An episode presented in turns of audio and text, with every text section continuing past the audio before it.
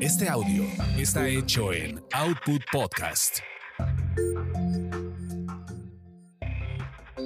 Bienvenidos sean a esta su orgasmería de barrio, donde nos clavamos en la textura de la sexualidad. Mi nombre es arroba tulipán gordito y la banda que me respalda.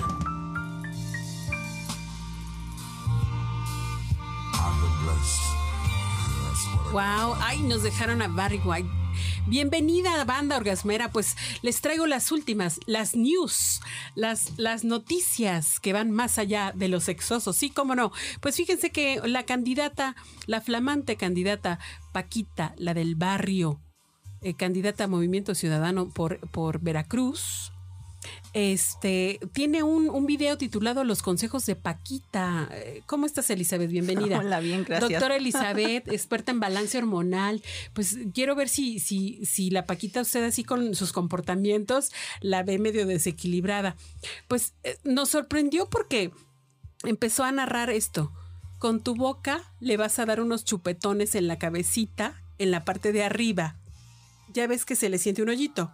Ahí le chupas fuerte y ya le vas viendo que se va emparejando su cabecita y ya que hiciste eso le pones un puñito agua y una poquita de azúcar y este y ya te fijas que ya no se le baje la telita pero estaba hablando de la mollera, mal pensadas, mal pensados.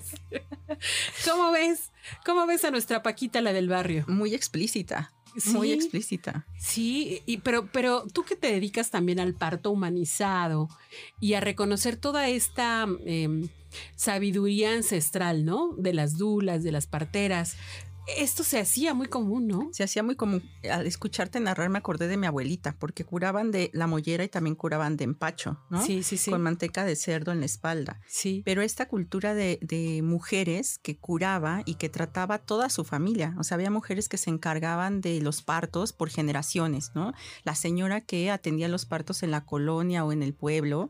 Y fue hasta más o menos los 80 que los partos se llevaron a los hospitales donde se perdió toda esta tradición este curar de empacho, sobar la, la mollera, que si bien no resolvía el problema médico, estaba ya eh, como arraigado en, en, en, la cultura, ¿no? Daba como cierta confianza. confianza. ¿no? Bueno, y fíjate que también me acordé que eh, mi abuelita nos curaba con saliva, ¿no?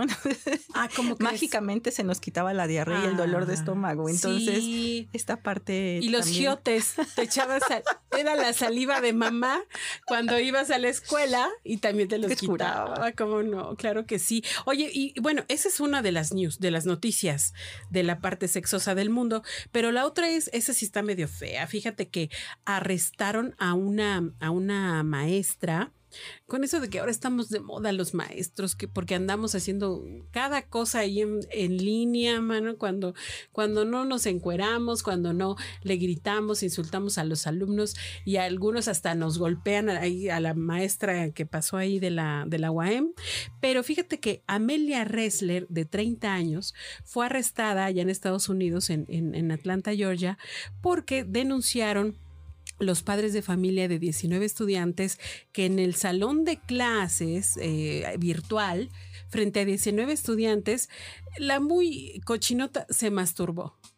Se le olvidó apagar el Zoom. No sabemos si se le olvidó apagar el Zoom o qué, pero pero pues, pues sí la ven como, sí, aquí sí la ven medio deschavetadona. Ahora sí que anda hormonal. Anda hormonal. Tendríamos que hacerle un, un cuestionario de, de preguntas hormonales y revisar qué tal anda su testosterona sí te puede llegar a pasar que si te pongas bien así, bien caliente y digas, me vale madre, no, no sé si lo, si lo apagué, no lo apagué, ya no me importa, en este momento aquí me voy a empezar a tocar o, me lo echo. No, fíjate que los valores eh, normales de testosterona y hombres y mujeres sí te dan una sexualidad saludable, ¿no?